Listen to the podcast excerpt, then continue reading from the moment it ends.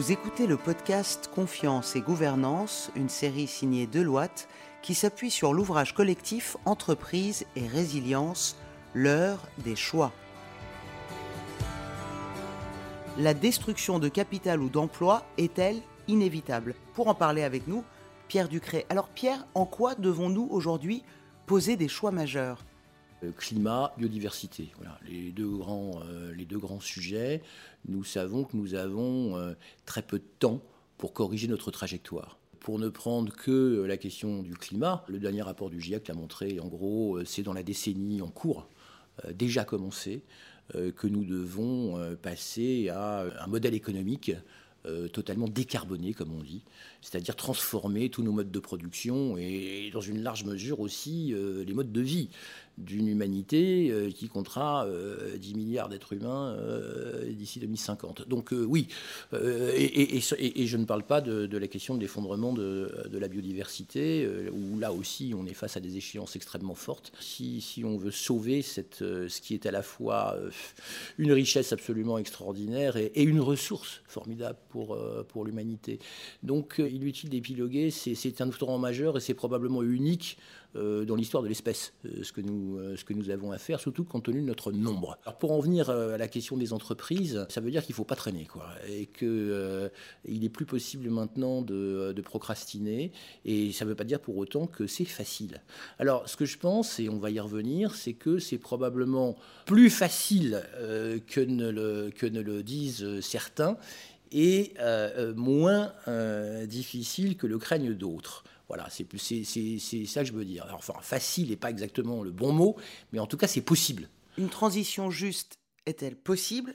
Et quid de la question de l'emploi? Même si c'est possible, euh, moins difficile qu'on le dit, euh, c'est quand même plus difficile que euh, certains le pensent, parce que ça ne va pas se faire tout seul.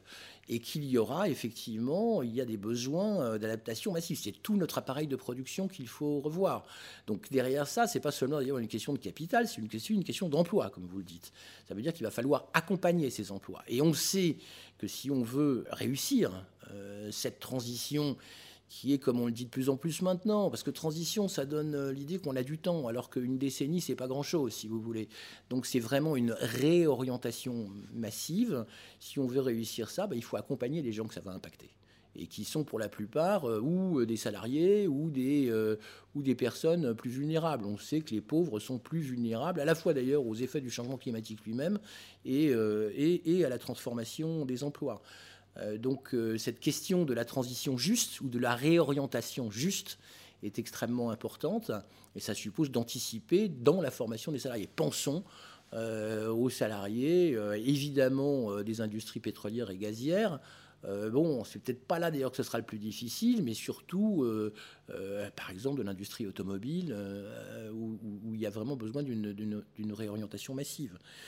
Et en plus, tout ça doit se faire avec la recherche d'une, pour ce qui concerne notre pays, euh, d'une réindustrialisation sur un mode désormais adapté au modèle que nous voulons, euh, que nous voulons créer, donc euh, sur un mode respectueux en quelque sorte des ressources naturelles.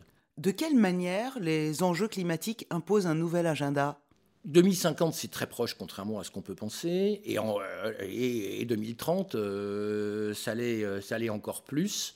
Mais on a quand même. Euh, 2030, qu'est-ce que c'est comme échéance? C'est essentiellement en finir complètement avec euh, la production d'électricité à partir de charbon et c'est déjà euh, restructurer une bonne partie de notre, euh, notre appareil industriel. C'est court, mais ça nous laisse quand même un petit peu de temps. Et il faut penser, en ce qui concerne les emplois, qu'il y a évidemment un renouvellement des générations, etc. Et que l'appareil d'éducation de ce point de vue-là et de formation va lui-même se transformer pour euh, se tourner vers ces nouveaux emplois. ça correspond d'ailleurs à un désir des jeunes générations, qui sont de plus en plus attentifs à la qualité au sens euh, des, emplois qu'ils vont occuper, au sens de leur adéquation en quelque sorte au nouveau modèle de consommation de ressources euh, qu'il faut atteindre. Donc je pense que c'est possible, mais ça demande des investissements, ça demande beaucoup d'investissements dans l'appareil de formation. Pensons à, une chose sans même parler des industries hein, et des grandes entreprises, pensons à l'effort de formation considérable qu'il y a à faire dans le, monde de l'artisanat, de l'immobilier, etc. C'est vraiment euh, euh, quelque chose d'extrêmement de, important et je pense que c'est une chance. Mais ça ne va pas être facile. On a des politiques publiques qui sont là pour faciliter et encadrer ce mouvement. Et je pense que, je veux paraître terriblement optimiste, mais je pense qu'il y a à ce jour un assez haut niveau de convergence.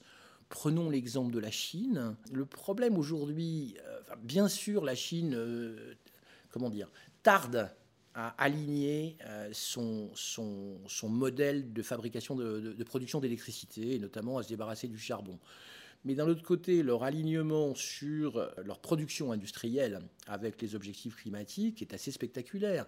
Et le fait que finalement, le vrai sujet, par exemple pour l'Europe, ce soit la concurrence avec la Chine, pour l'Europe et les États-Unis, la concurrence avec la Chine sur la production euh, industrielle verte, en quelque sorte, bah, c'est plutôt une bonne nouvelle. Vous voyez, que la compétition, finalement, soit une sorte de euh, course au vert. Comment la gouvernance fait-elle face à la crise environnementale? L'alignement des intérêts peut se faire. En gros, si je simplifie, tout ça, ça va pas se faire uniquement avec les bonnes intentions, les bons sentiments, etc. Euh, si on, non pas qu'il n'y ait pas de bonnes intentions, de bons sentiments, de capacité de coopération, ça existe, c'est très puissant d'ailleurs, mais il n'y a pas que ça, quoi.